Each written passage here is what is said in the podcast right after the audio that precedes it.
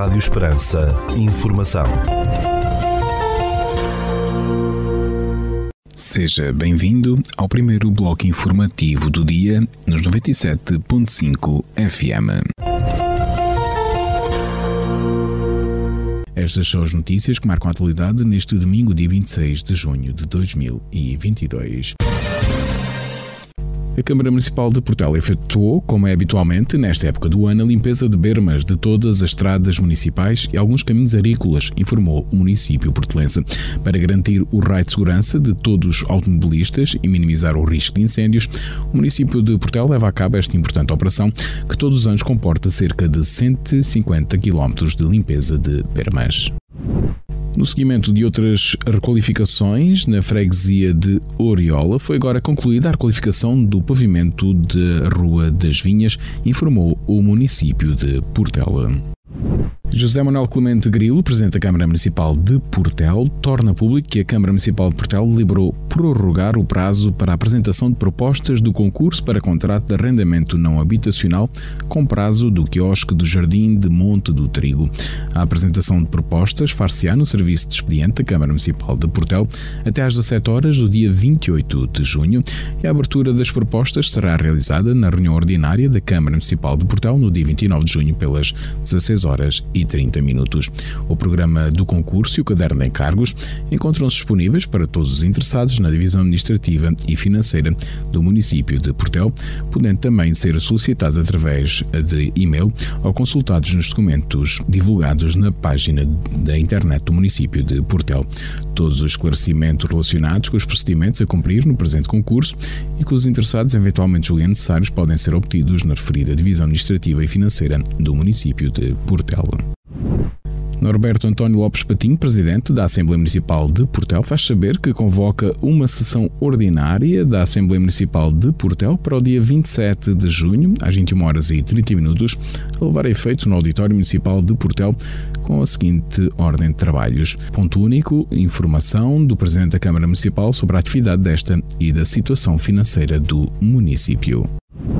Neste domingo 26 de junho, às 21 horas e 30 minutos, a sessão de cinema no Auditório Municipal de Portel será exibido o filme Mundo Jurássico Domínio.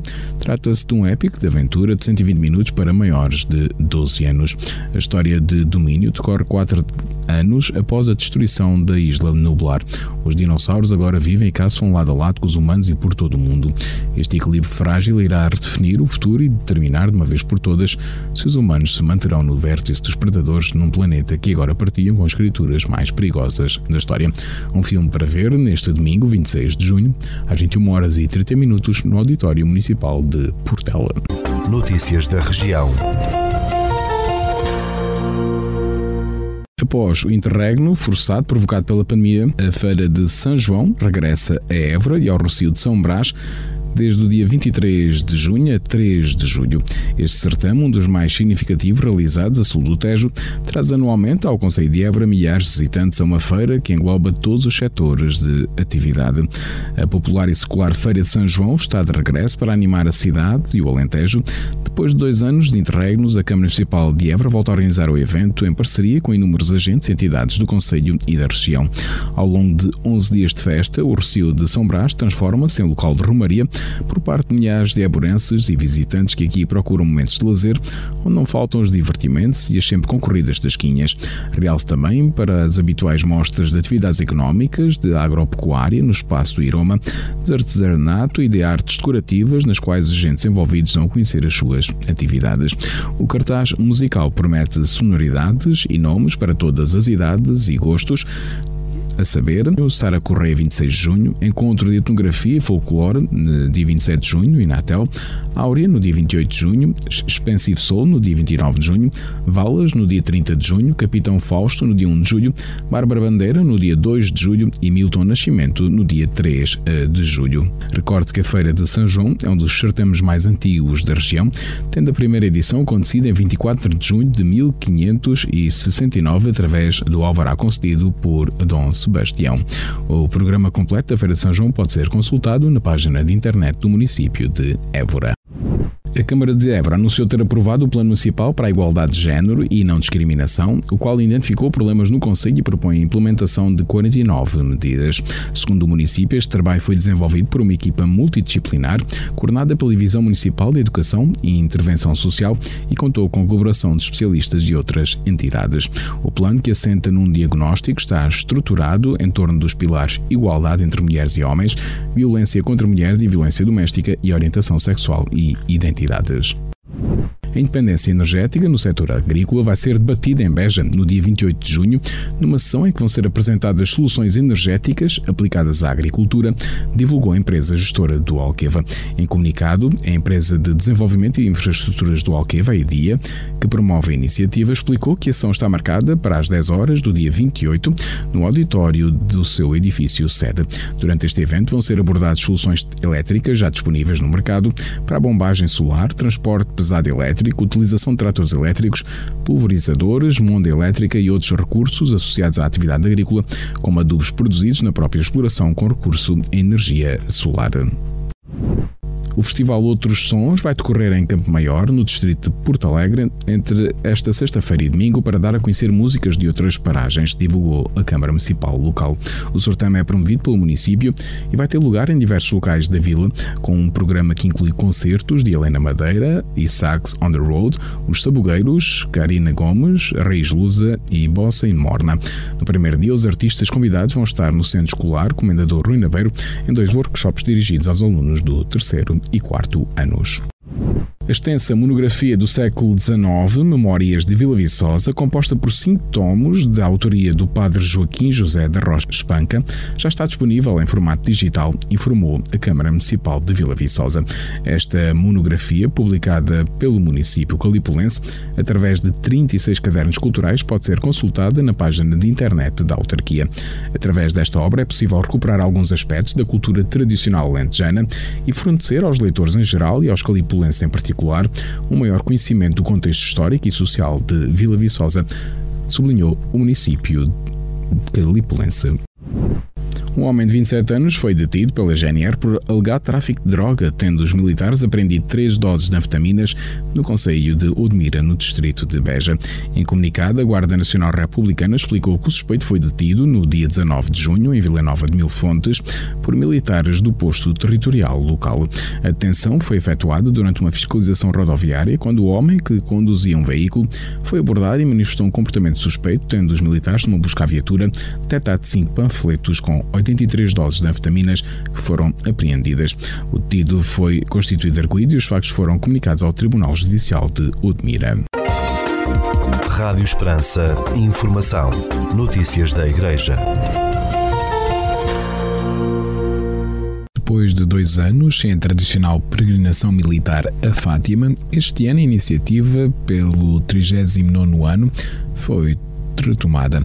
A peregrinação começou na quinta-feira, dia 23 de junho, e terminou nesta sexta-feira, 24 de junho, com a Eucaristia presidida pelo Núncio Apostólico. Na missa, Dom Rui Valério, Bispo das Forças Armadas e de Segurança, falou de quatro aspectos de ser militar católico. Vem-nos oferecido um caminho onde emergem quatro ações que definem tanto o amor do coração de Jesus como a ternura de Maria, como a vocação cristã, na qual se insere a condição de militar e de elemento das forças de segurança. Essas quatro ações são sair, recordar, compadecer-se e confortar. Sair, uma atitude típica de quem ama, sair para ir ao encontro da pessoa. A segunda ação é recordar. O coração de Jesus reconduz-nos novamente ao que ele fez por nós. Ofereceu-se, deu a sua vida. A terceira ação é compadecer-se. A solidariedade não pode ser vista apenas como um remédio para resolver falhas ou aflições, mas acima de tudo consiste numa atitude de partilhar o mesmo destino histórico do próximo. A quarta ação é confortar. É verdade que estamos num tempo em que muitas certezas nos assustam a todos e o coração de Jesus bate por nós ao ritmo das palavras. Coragem, Coragem, não tenhas medo, eu estou aqui. Rádio Esperança. Informação. Notícias da Igreja. Escutamos já de seguida a entrevista de Paulo Zedinho ao Padre Manuel António do Rosário, diretor executivo do Instituto Superior de Teologia de Évora, sobre a recente afiliação do Instituto de Teologia de Évora à Universidade Pontifícia de Salamanca. Estou à conversa com o Sr. Padre Manuel António do Rosário, presidente do Conselho Diretivo do Instituto Superior de Teologia. Temos há pouco tempo esta notícia então de, do selo da Universidade Pontifícia de Salamanca ao Instituto Superior de Teologia de Évora que vão passar a obter os estudantes o grau de bacharelato com este selo. Uh, o que significa esta afiliação e que implicações práticas tem para o Instituto Superior de Teologia? Creio que é um momento importante na vida do Instituto, porque o Instituto existe desde 1977, eh, passou já por diversas fases, nomeadamente durante vários anos tivemos protocolos com a Universidade Católica, nomeadamente com a Faculdade de Teologia, para que os nossos alunos pudessem obter uh, um título académico. Entretanto, os protocolos são provisórios, uhum. não é? Uhum. e então, terminado este último uh, protocolo, que terminou o ano passado, nós procuramos encontrar um, um caminho que permitisse ao, ao ISTE continuar uh, a sua atividade e a sua especificidade, uma vez que o ISTE é a única escola teológica do sul de Portugal. Portanto, é uma escola uh, inicialmente uh, fundada pelo então arcebispo de Évora, Dom David de Souza, depois eh, com a adesão dos bispos de Beja e do Algarve, mas neste momento é uma escola internacional, porque temos alunos uh, salesianos, uh, uh, temos alunos dos seminários Redentoris Mater, também de Évora e de Beja, temos alunos de Angola, de, de da Ucrânia também temos alunos da Ucrânia, estamos na, na, expectativa agora da vinda de alunos também de São Tomé e Príncipe. Portanto, o, isto é cada vez mais uma escola universal, não é? Uhum. É uma espécie de microcosmos da globalização que já se encontra aqui. E, portanto, creio que esta fase na vida do Instituto é importante porque é uma opção eh, amadurecida. Nós fizemos vários contactos no sentido de, de percebermos para onde é que nós poderíamos continuar uh, a nossa missão ao serviço não apenas das nossas igrejas do Sul, mas também de toda a igreja. E de facto esta ligação com Salamanca apareceu-nos como uh, uma hipótese, colocámos-nos em campo, eh, houve uma embaixada com o Sr. Arcebispo eh, e o então Presidente do Conselho Diretivo, o Padre José Moraes Paulo, o Padre Fernando, que se deslocaram a Salamanca, um primeiro contacto e pronto, a partir daqui eh, vimos que de facto havia condições, eh, começámos a trabalhar, preparámos o dossiê. Eh, de Salamanca deslocaram-se cá o ano passado, esteve cá o decano e um outro professor. Portanto, o projeto foi, foi crescendo. Eles também perceberam que nós tínhamos de facto condições para poder avançar e de facto preparámos toda a documentação, entregámos tudo em Salamanca. De Salamanca mandou para Roma, para a Congregação da Educação Católica e no dia dia 11 de março eh, tivemos a resposta que é positiva, que para nós é um motivo de grande alegria, porque é o reconhecimento, eh, de facto, desta desta especificidade do Instituto enquanto escola neste sul, neste imenso sul de Portugal, mas com uhum. esta dimensão de universalidade e, e, portanto, creio que é um, um passo significativo e os nossos alunos vão passar a ser alunos também, aliás, já são desde este ano alunos também da Pontifícia Universidade de Salamanca, aliás, Universidade Pontifícia de Salamanca, UPSA.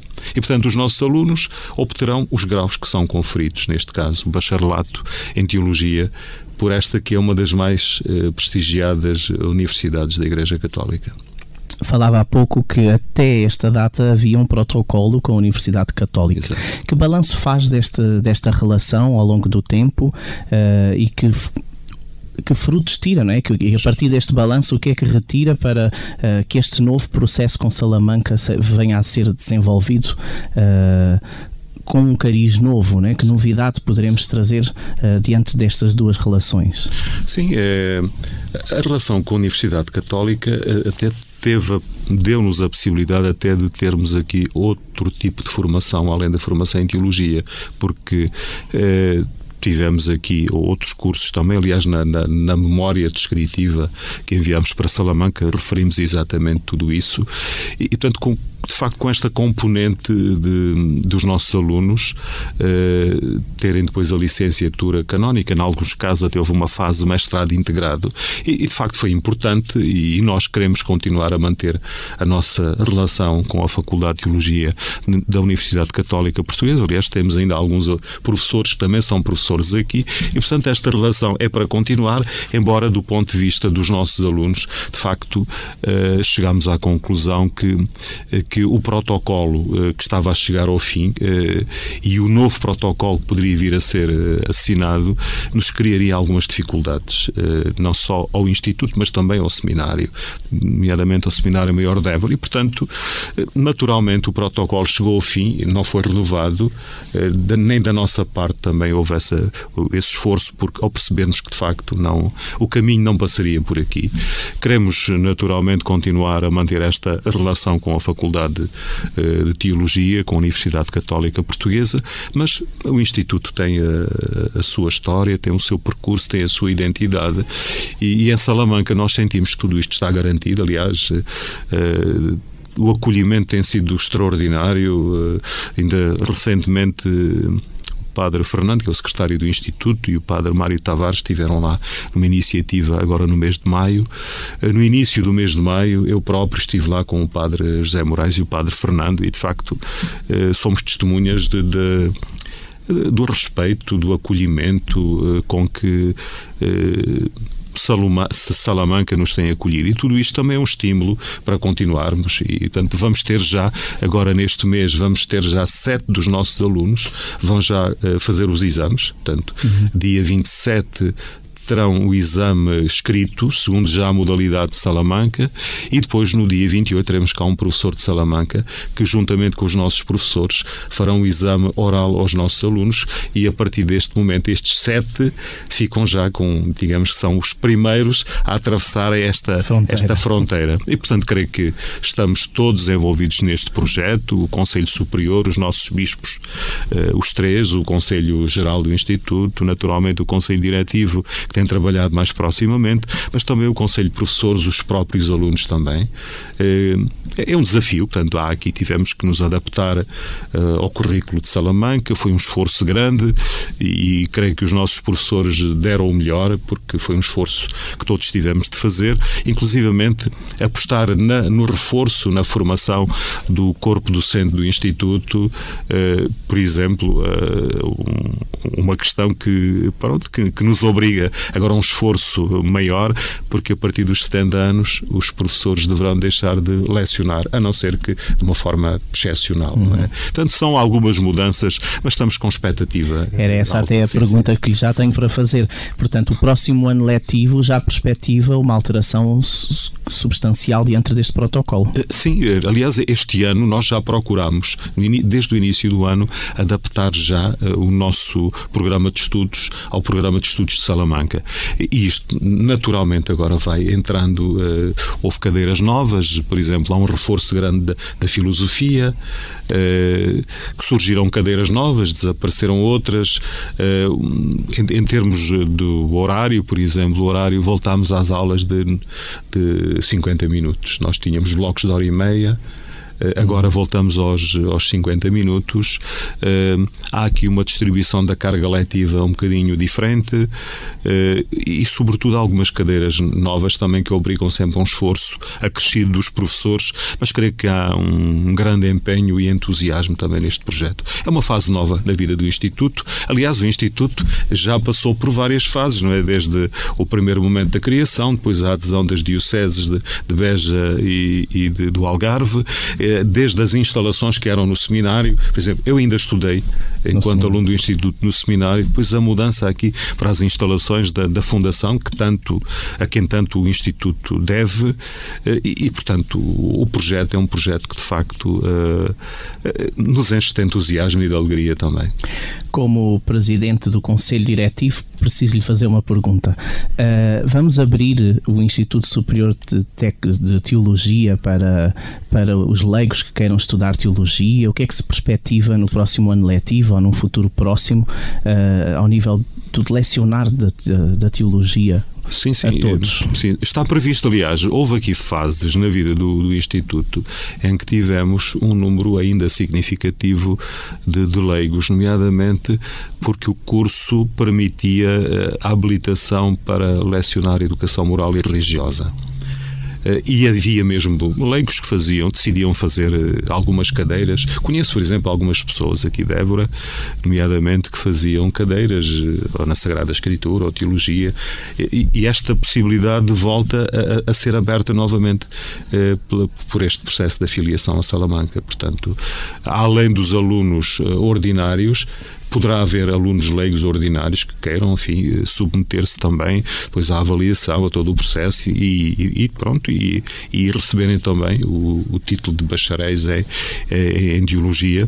Mas eh, haverá sempre a possibilidade de alunos leigos ou de, de, de religiosas, religiosos, se matricularem e fazerem cadeiras. Isso, com certeza, aliás, esse era um dos objetivos também do Instituto, não só numa primeira fase, de facto, era a preocupação com a formação do clero, mas depois tornou-se claro que era necessário apostar na formação dos leigos, numa formação mais exigente, eh, de nível superior. E é isso que o Instituto também tem procurado fazer e, e tem feito de uma forma ou centralizada aqui em Évora ou, ou descentralizada, uma vez que houve já vários, ao longo dos anos, eh, cursos de formação para leigos também, eh, para diáconos permanentes, por exemplo, houve aqui, lembro-me, o último grupo de diáconos permanentes de Évora e de Beja fizeram aqui a formação também no Instituto. Creio que eh, há aqui eh, bastante. Eh, aliás, até agora, com a pandemia, obrigou-nos a sermos mais criativos também. E, por exemplo, muito do nosso trabalho passou a ser feito online. E era uma boa pergunta também. Exatamente. A formação é learning, ela Sim. consta também no projeto do Instituto Superior de Teologia? Sim, é uma possibilidade que nós temos, aliás, temos neste momento, está a funcionar no Algarve um curso de formação para leigos.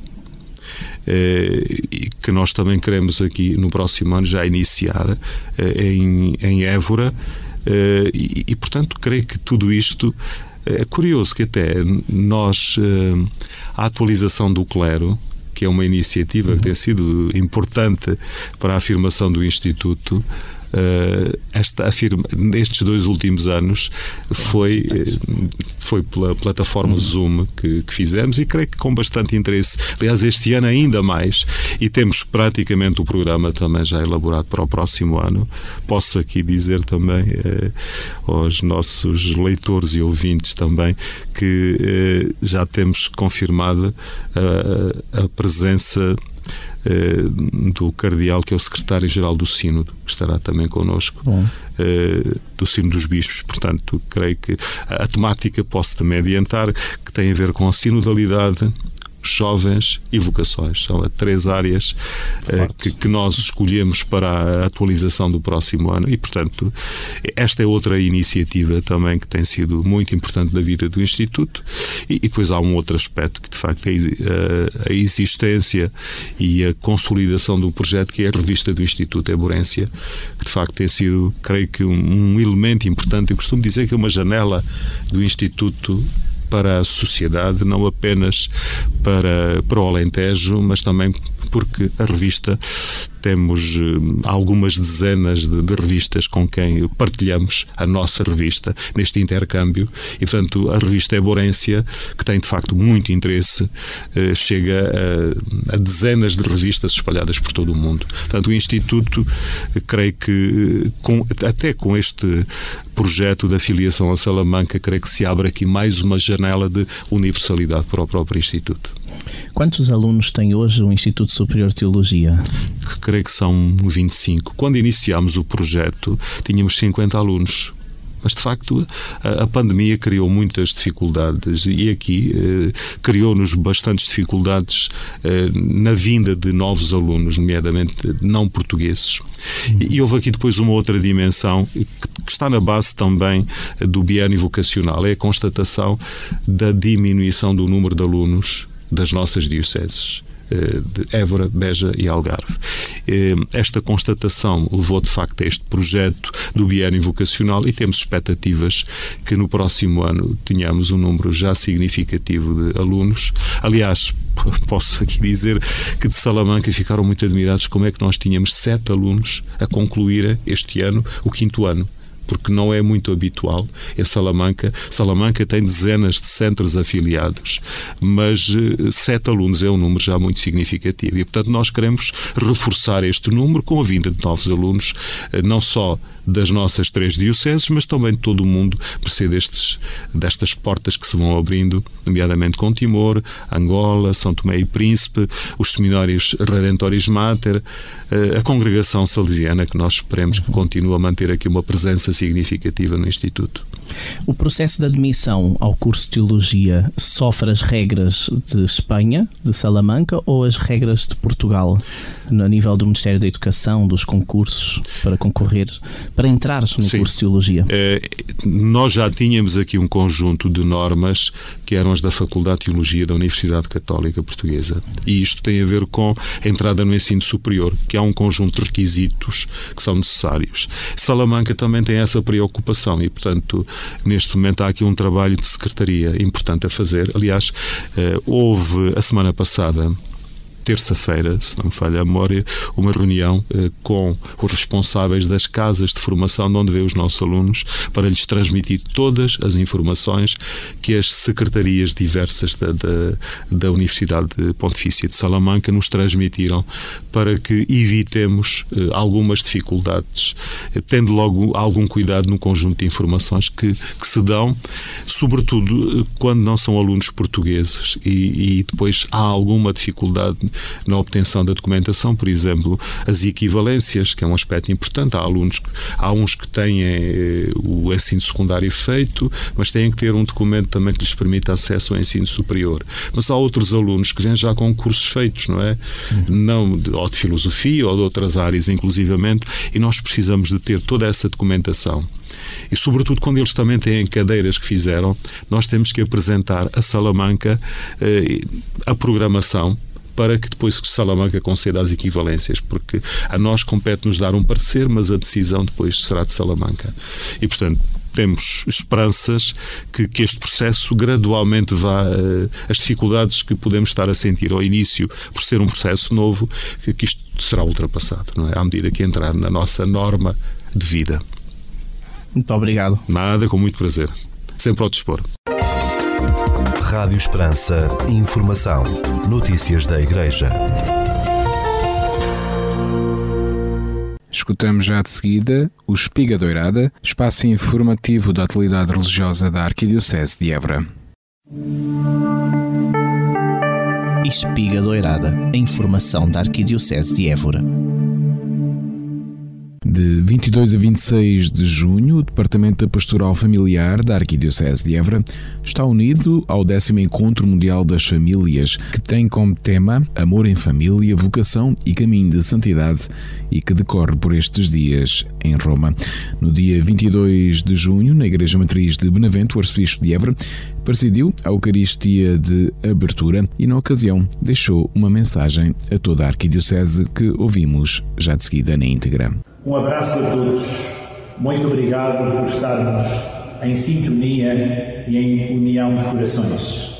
Encontro-me na Igreja Paroquial de Bonavente, junto à bela imagem de Nossa Senhora da Paz. E compreendo como é importante a família para a construção da paz. A família, berço natural da vida, a família, o colo da primeira experiência da fé cristã, onde as famílias cristãs comunicam às novas gerações a beleza do amor de Deus, a família, escola, prática de paz. Aprendizagem do perdão, da tolerância, da aceitação dos outros, da integração daqueles que necessitam e batem à porta. Sabemos que o Papa Francisco nos convocou para que a partir de hoje e até ao próximo domingo estejamos em união, vivendo nas dioceses, ao ritmo do décimo Encontro Mundial da Família. Duas palavras que eu gostaria de sublinhar. A vocação, chamamento à família. Santidade, estrada, caminho de cada uma das famílias. Santidade, amor a Deus, serviço à pessoa humana. Queremos, pois, dizer que estamos presentes e que vamos acompanhar o Santo Padre, o Papa Francisco, nesta grande chamada. Eis-nos aqui, Santo Padre.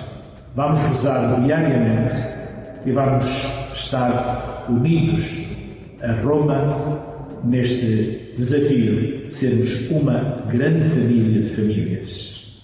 No próximo domingo, na paróquia de São Mansos, pelas 11h30 da manhã, terei a alegria de presidir novamente a Eucaristia, como acontece em Benavente, neste dia de início, 22 de junho, para assim começarmos e concluirmos num só coração o apelo do Papa. Estejamos juntos, rezemos pela família, sintamos a alegria e a esperança de sermos alternativa e ao mesmo tempo sinal profético. Um abraço a todos. Obrigado. Já no dia 26 de junho, pelas 11 horas e 30 minutos, o Arcebispo de Évora celebrará a Eucaristia de encerramento, unindo-se novamente ao Papa Francisco na paróquia de São Massos. Próximo dia 29 de junho, solenidade de São Pedro e São Paulo, apóstolos, às 17 horas, na sede de Évora, o arcebispo metropolitano, Dom Francisco Serra Coelho, ordenará presbítero o diácono Rodrigo de Souza Oliveira, aluno do Seminário Redentoris Mater Nossa Senhora de Fátima de Évora. A missa nova, a primeira Eucaristia, que o futuro Padre Rodrigo presidirá, será no dia 3 de julho, às 11 horas, na Igreja Matriz de Campo Maior, onde neste momento exerce o seu estágio pastoral. Já no dia 27 de junho, pelas 10 horas, no Seminário Maior de Évora, decorrerá mais uma reunião ordinária do Conselho Presbiteral da Arquidiocese de Évora. A Real Irmandade de Nossa Senhora da Saúde prepara mais uma festa de Nossa Senhora da Saúde após dois anos de condicionamentos pela pandemia de Covid-19. A festa de Nossa Senhora da Saúde contará com trido, Eucaristia e procissão decorrerá na Igreja Paroquial de Santo Antão, em Évora, e terá o seguinte programa. Começará no dia 29 de junho, pelas 15 horas, com a investidura do manto de Nossa Senhora da Saúde. No dia 30 de junho, pelas 17 horas e 30 minutos, decorre o trido, com a recitação do terço, com a intenção das vocações consagradas. No dia 1 de julho, pelas 17 horas e 30 minutos, continua o trido, com a recitação do terço, com a intenção das vocações laicais. E ainda no dia 2 de julho, pelas 17 horas e 30 minutos, acontece o tríodo de preparação com a celebração da Eucaristia com a intenção dos doentes e a Santa Unção. No dia 2 de julho, pelas 21 horas, acontecerá uma serenata a Nossa Senhora. Já no dia 3 de julho, dia de solene da festa, pelas 16 horas e 30 minutos, será celebrada Eucaristia, presidida pelo arcebispo de Évora, Dom Francisco Serra Coelho, e pelas 18 horas do dia 3 de julho decorrerá pelas ruas do centro histórico da cidade de Évora a solene procissão que terminará com a bênção sobre a cidade e a arquidiocese. Liga dos Antigos Seminaristas de Évora, LASE, informa que nos últimos ecos da LASE, de janeiro a abril de 2022, que noticiava a festa anual da LASE, após dois anos de interrupção e que ocorreu no dia 26 de março em Vila Viçosa, dava-se informação das próximas reuniões LASistas regionais e de cursos programadas para este ano de 2022, algumas das quais que já se realizaram. Por isso, o Padre Fernando Marques faz um apelo viamente para os mais distraídos para que não deixem de participar nas próximas reuniões da LASE, nomeadamente no dia 9 19 de julho, em Mourão, para o curso de 1968-69. Os interessados devem contactar João Ramalho Cosme. O ensino da moral e religião católica é garantido pelo Estado português nas escolas públicas, a quem ele desejar, mediante a matrícula na disciplina de Educação Moral e Religiosa Católica. Esta disciplina, facultativa para os alunos, é de oferta obrigatória em todas as escolas integra o currículo dos alunos a partir do primeiro até o 12 ano e também nos cursos profissionais, de acordo com o Decreto-Lei nº 55 de 2018. As aulas Educação Moral e Religiosa Católica pretendem acompanhar os alunos, abrindo-lhes caminhos de vida. Trata-se de um ensino que promove a formação integral dos alunos a partir da visão cristã da pessoa humana e do mundo. Por isso, vale a pena escolher a matrícula nestas aulas de educação moral e religiosa católica, a fim de permitir que os nossos jovens possam ser no futuro construtores do mundo mais justo e mais solidário, apela o Secretariado de Educação Religiosa nas escolas da Arquidiocese de Évora. Comissão Arquidiocesana de Proteção e Segurança de Menores e de Adultos Vulneráveis da Arquidiocese de Évora divulgou os seus contactos mais diretos. O e-mail é comissão pmavevora.gmail.com e o telemóvel é o 924 006 620 924 006 620. A Junta Regional de Évora do Corpo Nacional de Escutas informou que se realizou na localidade de São Sebastião da Giesteira, no Conselho de Évora, nos dias 14 e 15 de maio, o primeiro AKOB após pandemia. Fomos até ao Eldorado, da Serra de Monforado, onde fugimos de dinossauros, relembramos os artigos da lei da Alcateia, rezámos a Jesus, vivemos a flor vermelha, enfim, foi diversão à lubito, explicou a Junta Regional de Évora, que conclui que não pode deixar de agradecer a todos os que contribuíram para esta atividade, ao Presidente da Junta de São Sebastião da Gesteira, aos pioneiros do 894 e do 1121, ao Grupo Desportivo Unidos da Gesteira e, claro, à fantástica equipa de pais que os acompanhou nestes dois dias cheios de aventura. A comunidade da Casa de Nossa Senhora das Graças das Irmãs Servas da Santa Igreja acolheu no dia 18 de junho o encontro das religiosas e religiosos em missão na Arquidiocese de Évora. Foram momentos de oração, de convívio, visita ao Museu do Fundador, Dom Manuel Mendes da Conceição Santos e à Catedral de Évora e, sobretudo, de muito louvor a Deus pelo dom da vida religiosa à sua Igreja. No dia 18 de junho, pela tarde, o Arcebispo de Évora presidiu a Eucaristia Vespertina com a ministração do Sacramento da Confirmação na Unidade Pastoral de Borba. Já no domingo, 19 de junho, o prelado eborense, pela manhã, presidiu a Eucaristia Dominical com a ministração do Sacramento da Confirmação na Unidade Pastoral de Alcácer do Sal, na Igreja de São Tiago. E na tarde do domingo 19 de junho, o Arcebispo de Évora presidiu a Eucaristia Dominical com a ministração do Sacramento da Confirmação na Igreja do Calvário, em Montemor, o Novo. Nos dias 6 e 7 de junho decorreu o passeio de final de ano pastoral do clero da Zona Pastoral Leste, no qual participou o arcebispo de Évora, Dom Francisco Serra Coelho. O passeio percorreu os caminhos de Santa Teresa, em Espanha, com passagens por Alba de Tormes, Salamanca, Ávila. Visitaram também na Catedral de Placência a exposição As Idades do Homem. No dia 13 de junho, Lisboa foi destino do passeio de final de ano pastoral do clero da Zona Pastoral Oeste, com visita ao novo Museu do Tesouro Real, na Palácio da Ajuda, à Igreja de São Roque, entre outros monumentos da capital. O arcebispo de Évora, Dom Francisco Serra Coelho, acompanhou também o clero neste passeio. Já no dia 20 de junho, o passeio de final de ano pastoral do clero da Zona Pastoral Centro-Sul teve como destino Lisboa, onde os sacerdotes visitaram o Oceanário, a Igreja dos Navegantes e a sede das Jornadas Mundiais da Juventude, onde celebraram a Eucaristia. O arcebispo de Dom Francisco Serra Coelho, partiu almoço com os sacerdotes desta zona pastoral. Das principais atividades do Arcebispo de Évora para estes dias, no dia 26 de junho, pelas 9 horas, o Arcebispo de Évora preside a Eucaristia dos finalistas da Escola Superior de Enfermagem de São João de Deus, na Igreja do Carmo, em Évora. No dia 26 de junho, pelas 11 horas e 30 minutos, o prelado Évorense preside a Eucaristia Dominical com a ministração do Sacramento da Confirmação na paróquia de São Mansos. Neste dia 26 de junho, pelas 15 horas, o arcebispo de Évora preside a Eucaristia Dominical com ministração do Sacramento da Confirmação na paróquia de Nossa Senhora das Brotas. E no dia 26 de junho, pelas 18 horas, o arcebispo de Évora preside a Eucaristia Dominical com ministração do Sacramento da Confirmação na paróquia de Nossa Senhora da Boa Esperança, nos Canaviais, em Évora. No dia 27 de junho, pelas 10 horas, o Arcebispo de Évora preside a reunião do Conselho Presbiteral no dia 28 de junho, pelas 11 horas, o Prelado Eburense terá uma reunião com a direção da Sociedade Instrutiva Regional Eburense. No dia 28 de junho, pelas 15 horas e 30 minutos, o artista Évora terá uma reunião com o Conselho Executivo da Fundação Eugênio de Almeida.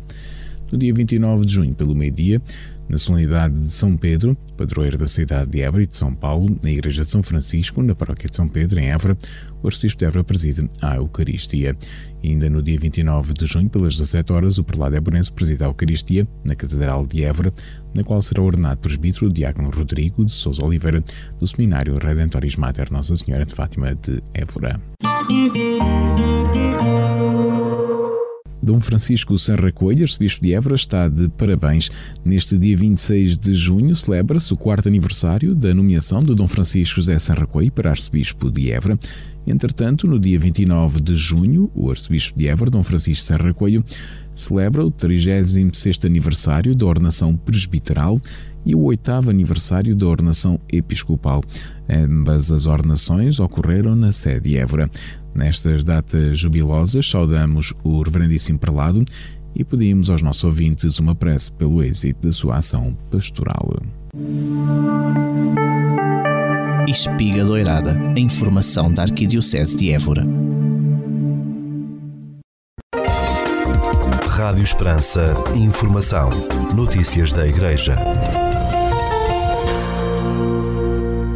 Escutamos agora a rúbrica da Fundação AIS Ajuda a Igreja que Sofre sobre a realidade dos cristãos perseguidos no mundo.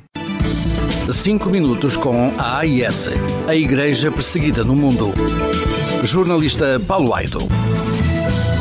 A Fundação AIS acaba de divulgar os resultados obtidos no ano passado, no ano de 2021. Foram resultados únicos. A nível global, em todos os secretariados, o que inclui também Portugal, a Fundação Pontifícia recebeu cerca de 133 milhões de euros. Nunca se tinha engariado uma verba tão grande. Isto é sinal de algo maravilhoso e aterrador ao mesmo tempo. É extraordinário, pois significa que a solidariedade para com os cristãos perseguidos no mundo nunca esteve tão em alta, nunca foi tão concreta como agora. Mas isto só acontece porque nunca, como agora, houve tantos ataques, tanta violência, tanto desprezo sobre os cristãos. A ajuda da Fundação AIS permite apoiar projetos concretos em 132 países, o que se traduz numa ajuda a 1.181 dioceses. Isto quer dizer que uma em cada três dioceses em todo o mundo recebeu algum tipo de ajuda da Fundação AIS. Também em Portugal, a solidariedade voltou a falar mais alto. Foram 3 milhões e 800 mil euros que agora se vão traduzir também em projetos em ajuda, tantas vezes em pão para a boca dos cristãos que vivem em países onde a ameaça e o terrorismo são coisa comum no dia a dia. Estes dados merecem um forte aplauso. Apesar da crise provocada pela pandemia do coronavírus, a generosidade dos portugueses para com os cristãos perseguidos e a igreja que sofre voltou a falar mais alto. E não se trata apenas da ajuda material às comunidades cristãs que mais sofrem, que são mais perseguidas ou discriminadas. No ano de 2021, os benfeitores portugueses da AIS mostraram por inúmeras vezes que estão de facto de alma e coração com os irmãos mais necessitados, rezando por eles, rezando com eles, mobilizando-se, como se viu, por exemplo, de forma elucidativa desde fevereiro, quando a guerra começou na Ucrânia, ou antes disso, durante os meses mais duros da pandemia do Covid-19. A solidariedade dos benfeitores da Fundação AIS é tantas vezes, como já disse, o pão para a boca dos cristãos que vivem em países ou regiões extremamente pobres. É a certeza de que não estão abandonados, mesmo quando são alvo de ataques de violência, de perseguição. A solidariedade dos benfeitores da Fundação AIS é a certeza de que, mesmo quando estão a ser discriminados, quando estão a ser acusados injustamente, mesmo quando estão a ser escorraçados ou quando veem as suas igrejas fechadas à força, mesmo nesses momentos, os cristãos sabem que não estão sós, que nunca serão esquecidos. É para eles que existe a Fundação AIS.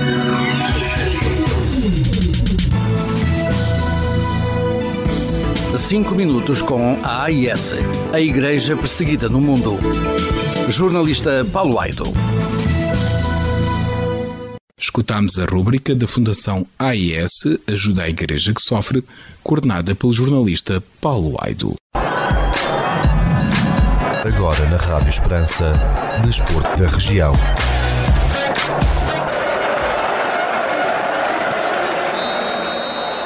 A Praia Fluvial de Alqueva recebeu no domingo, 19 de junho, a primeira subtrip para pessoas com mobilidade reduzida, a qual contou com a organização da Entre Rodas, a Stand Up Friendly Paddle e o apoio da Câmara Municipal de Portel.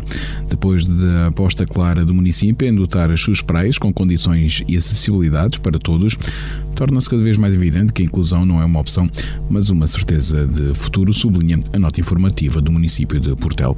O stand-up paddle é hoje uma prática desportiva que conta cada vez mais com mais adeptos e encontra nas praias de Alqueva e Amieira, no Conceito de Portel, as condições necessárias para quem quiser iniciar a modalidade.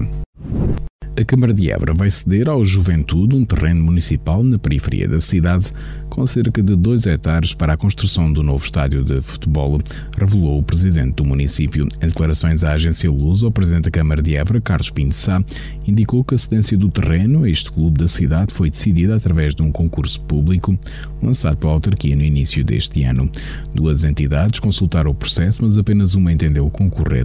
O júri analisou e concluiu que a proposta apresentada pelo Juventude corresponde àquilo que a Câmara colocava a concurso, adiantou o autarca. Pinto Sá realçou que as duas partes vão agora marcar a data para a escritura, salientando que o terreno municipal é cedido em direito de superfície pelo período em que ocorrer atividade esportiva. O projeto tem que ser apresentado no prazo de um ano e a construção do novo estádio terá que estar concluída no prazo de três anos, a partir da data da assinatura da escritura. Segundo o município Eburense, a proposta de adjudicação do terreno municipal ao Juventude Sport Clube, na sequência do relatório final do júri de concurso, foi aprovada por unanimidade na mais recente reunião de Câmara. Na reunião indicou foi também decidido que no processo de licenciamento as condições indicadas no relatório sejam adequadas à implementação global do complexo desportivo a construir naquele terreno e do qual o estádio fará parte.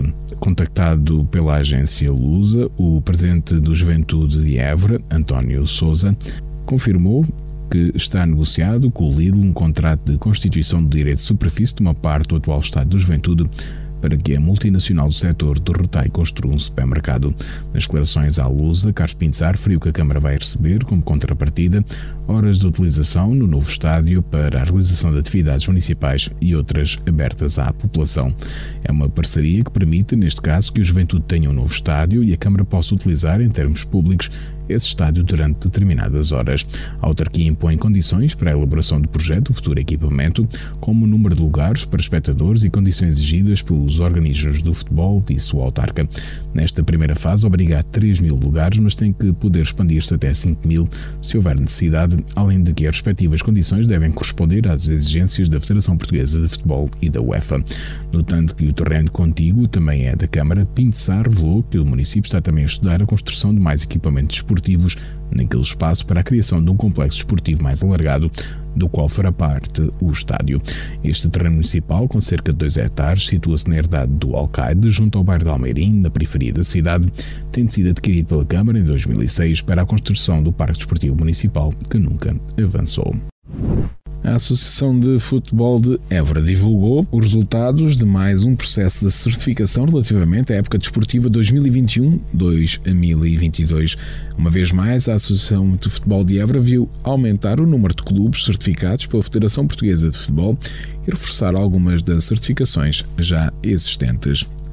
Deste modo, a Associação de Futebol de Évora dá os parabéns aos dirigentes dos clubes pelo trabalho, também destaca e reconhece os membros da Subcomissão Técnica de Certificação da Associação de Futebol de Évora pela disponibilidade e dedicação no apoio aos clubes e dirigentes, dando por fim os parabéns a todos os dirigentes esportivos e a todos os clubes da Associação que conseguiram atingir os seus objetivos neste processo de certificação. Deste modo, com três estrelas, foram certificados o Atlético Sport Clube, o Grupo Desportivo Recreativo dos dos Canaviais, o Grupo União Sport, o Juventude de Évora, o Lusitano de Évora, o Lusitano em futebol feminino e o Borbense. Com duas estrelas foram certificados o Clube de Futebol Extremosos, o Estrela Futebol Clube, o Grupo Desportivo Recreativo do Bairro de Santo António, o Arreolense, o Calipulense, o Arcoense e o Redondense. Ainda a Casa de Cultura de Corval, o Grupo Esportivo de Portel e o Viana do Alentejo. Em processo de certificação estão o Alcaçovense e o Valenças. No futsal, três estrelas, receberam o certificado internacional de juventude, duas estrelas, o AMB Turgela, o CBVV, o Mourão e os Salesianos de Évora.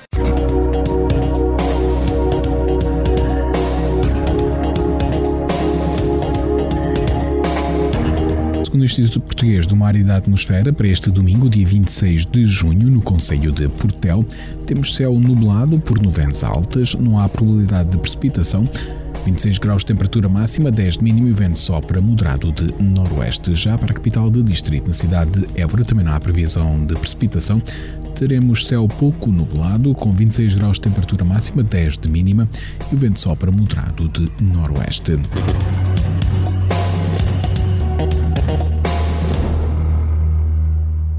Este bloco informativo fica por aqui. Mais informação nos 97.5 FM às 18 horas. Boa tarde.